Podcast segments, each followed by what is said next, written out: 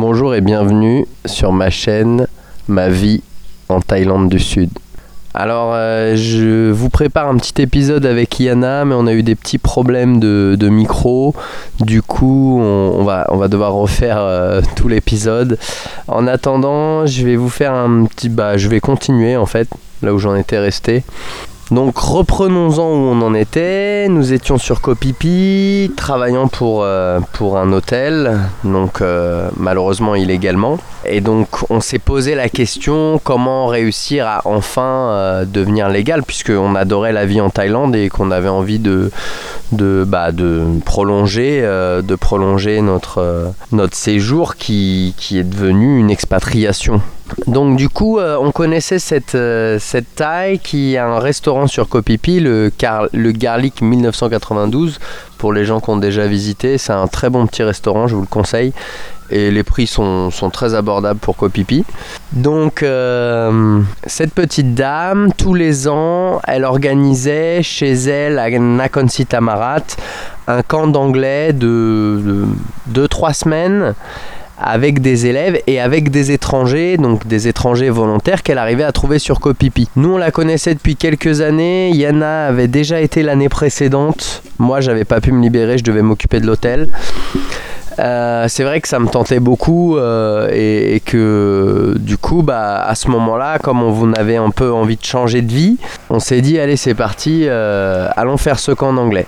Donc, euh, après le recrutement d'assez de professeurs, on s'est dirigé vers Nakhon Si Thammarat. Du coup, nous, on, on connaissait deux noms, mais on n'avait pas encore vraiment visité. Et c'est vrai que bah, c'est la campagne en fait. Entre, c'est entre le, la mer d'Andaman, entre Krabi et le golfe de Thaïlande, la mer du golfe de Thaïlande. Donc c'est un peu montagneux et beaucoup campagne. Il y a beaucoup de rizières, il y a beaucoup d'arbres à caoutchouc, de, de palmeraies, etc. Euh, aussi des arbres fruitiers. Il y a énormément de, de,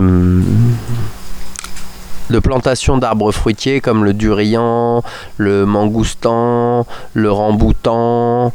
Donc euh, c'est un paysage qui change, surtout quand on a vécu quelques années, enfin un an et demi à Kopipi du coup. Presque deux ans, ouais, un an et demi, presque deux ans. Euh, c'est- du tout au tout. L'avantage de, de là où on est actuellement, hein, puisqu'on y est resté depuis, c'est que, comme je vous dis, c'est entre les deux mers, donc euh, d'un côté comme de l'autre, il y a à peu près une heure, une heure et quart de route. Et euh, vous avez plein de petites montagnes. Après, je dis des petites montagnes parce que c'est vrai que comparé à, l'Himalaya ou aux Alpes, c'est pas très haut. La plus haute montagne du sud doit faire 2000 mètres. Mais, mais ça reste quand même des, des jolies montagnes et c'est des super excursions à faire si vous adorez les treks.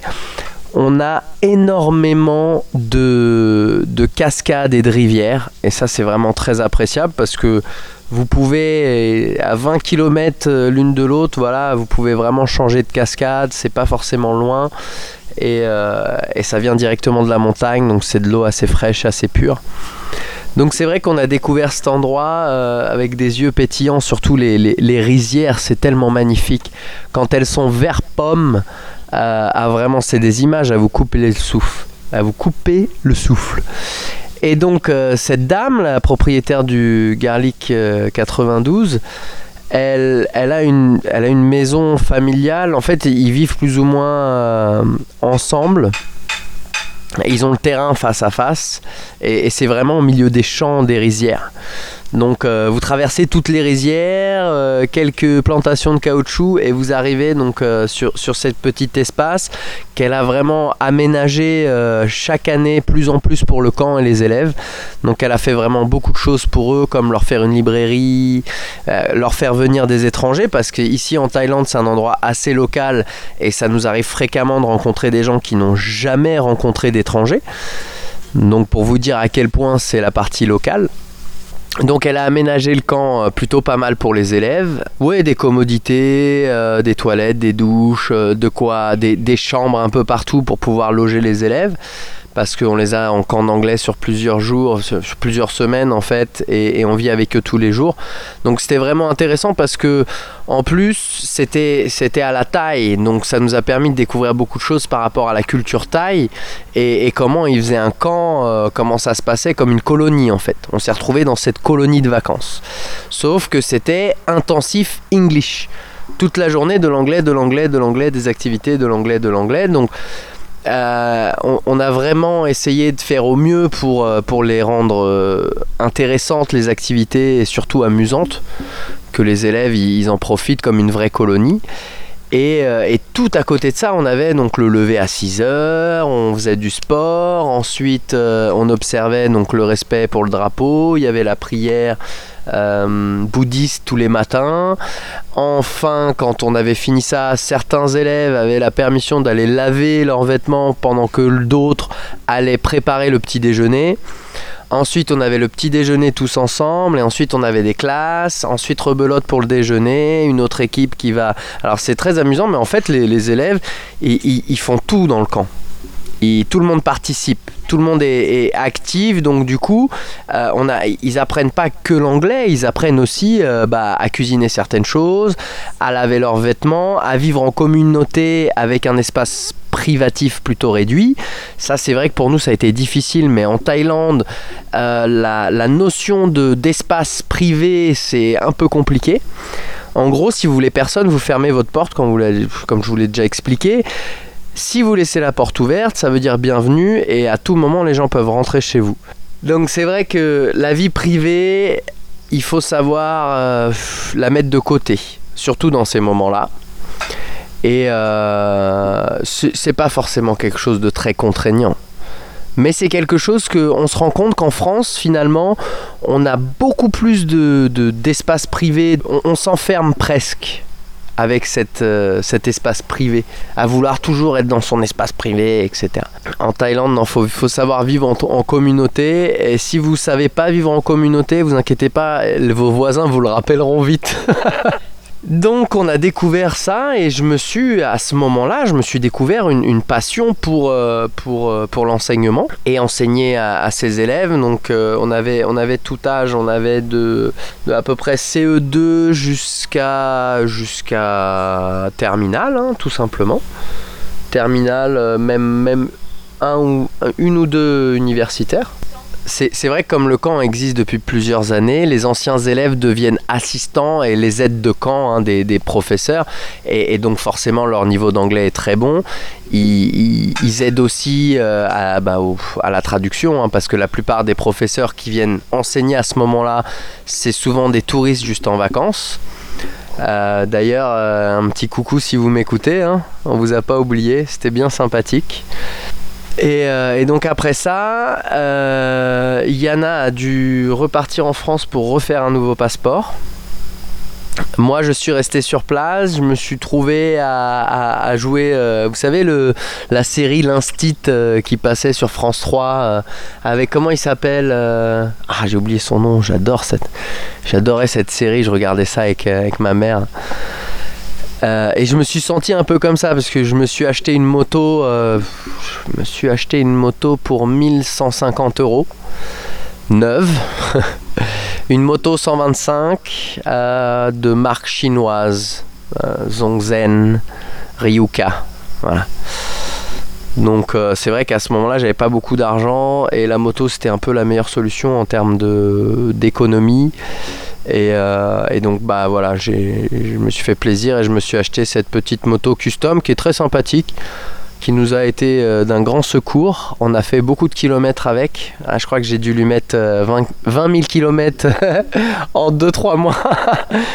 c'était, c'était pas mal. Mais, euh, mais sinon, c'était, cool. Et donc, de passer d'école en école, j'allais dans cette école et dans cette école, je me sentais vraiment comme l'instit sur ma moto.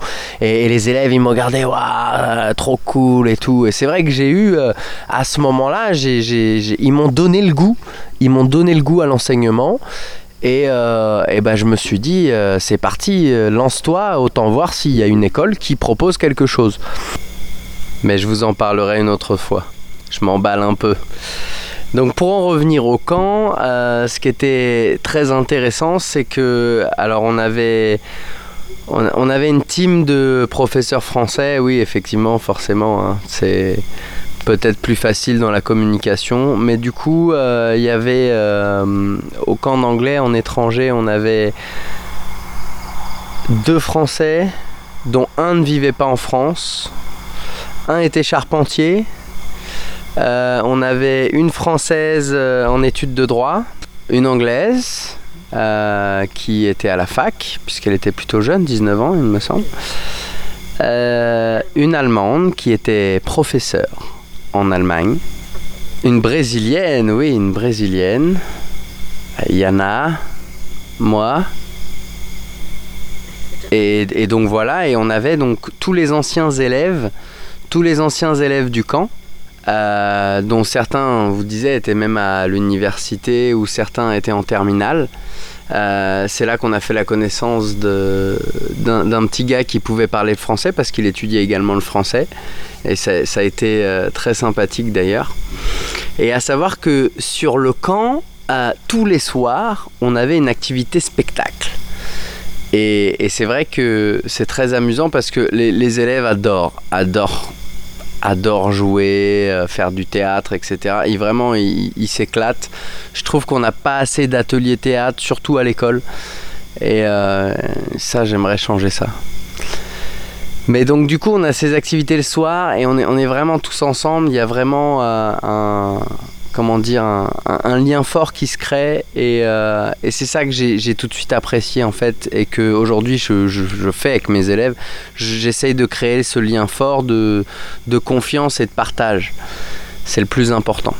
Donc, comme je vous disais, on était à Nakonsi Tamarat et on a eu la chance donc de, pouvoir euh, profiter euh, et visiter donc avec les élèves certains endroits euh, comme certains musées, de très anciens musées, des, musées sur les marionnettes euh, comment dire, le spectacle de d'ombre de marionnettes qui est, une spécialité du sud, euh, des temples, on a visité des temples, on a été euh, faire comment dire preuve de respect pour les monks, on a amené de la nourriture, on a cuisiné, on a amené de la nourriture pour les moines.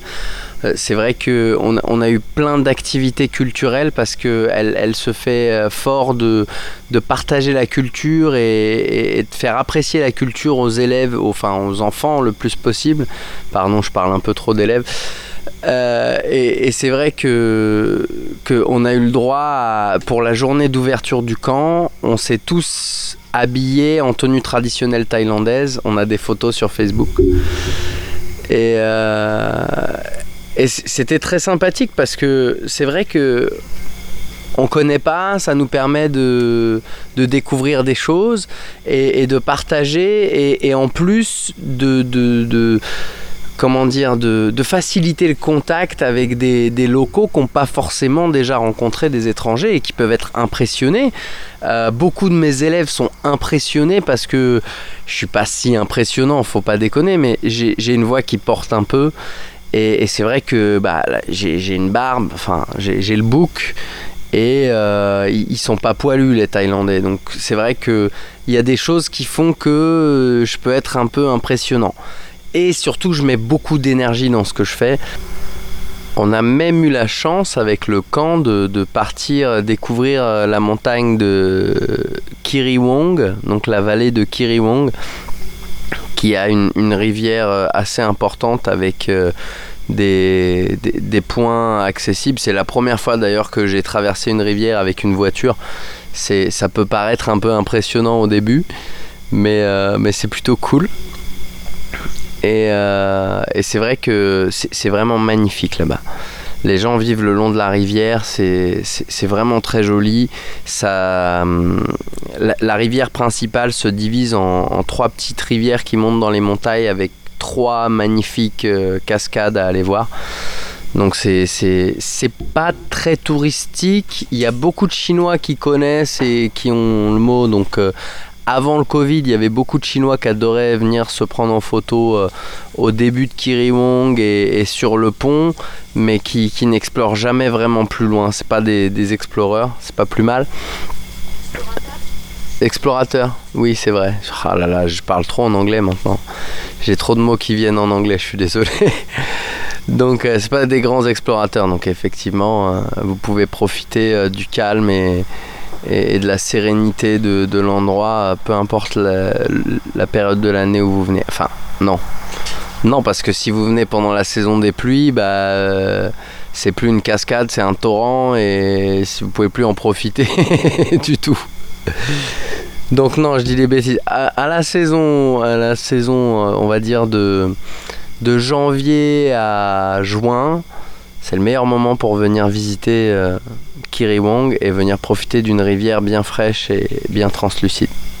Donc c'est comme ça qu'on a découvert principalement la région et euh, c'est vrai que le côté culturel m'a beaucoup plu dans un premier temps et le côté local où enfin je me suis rendu compte que après des années à Kopipi, bah, je fréquentais pas beaucoup de, de, Thaïlandais vraiment locaux du sud. Euh, à part 3-4 amis, euh, c'est vrai que on fréquentait pas beaucoup de, de finalement. Et quand on est venu ici, on a eu la chance, donc avec cette même dame, de commencer des, des camps le, le samedi dimanche. Et c'est comme ça qu'on a rencontré euh, les gens avec qui on vit actuellement. J'ai beaucoup d'épisodes à faire parce qu'il y a énormément de choses à dire. Donc euh, on va rester là-dessus. J'espère que ça vous aura plu. Je suis désolé du temps d'attente entre les, épisodes. Euh, comme je vous dis, j'ai eu pas mal de travail. Mais je vais essayer d'être plus sérieux et plus régulier. Donc, euh, en attendant l'épisode avec Yana sur Bangkok, je vais certainement vous faire un épisode spécial sur, euh, Phuket parce qu'il a, a fallu qu'on aille à Phuket, tout ça. Donc parler un peu de Phuket, j'en ai pas beaucoup parlé, j'en ai pas parlé en fait, jusque là. Donc voilà, merci de m'avoir écouté. À bientôt.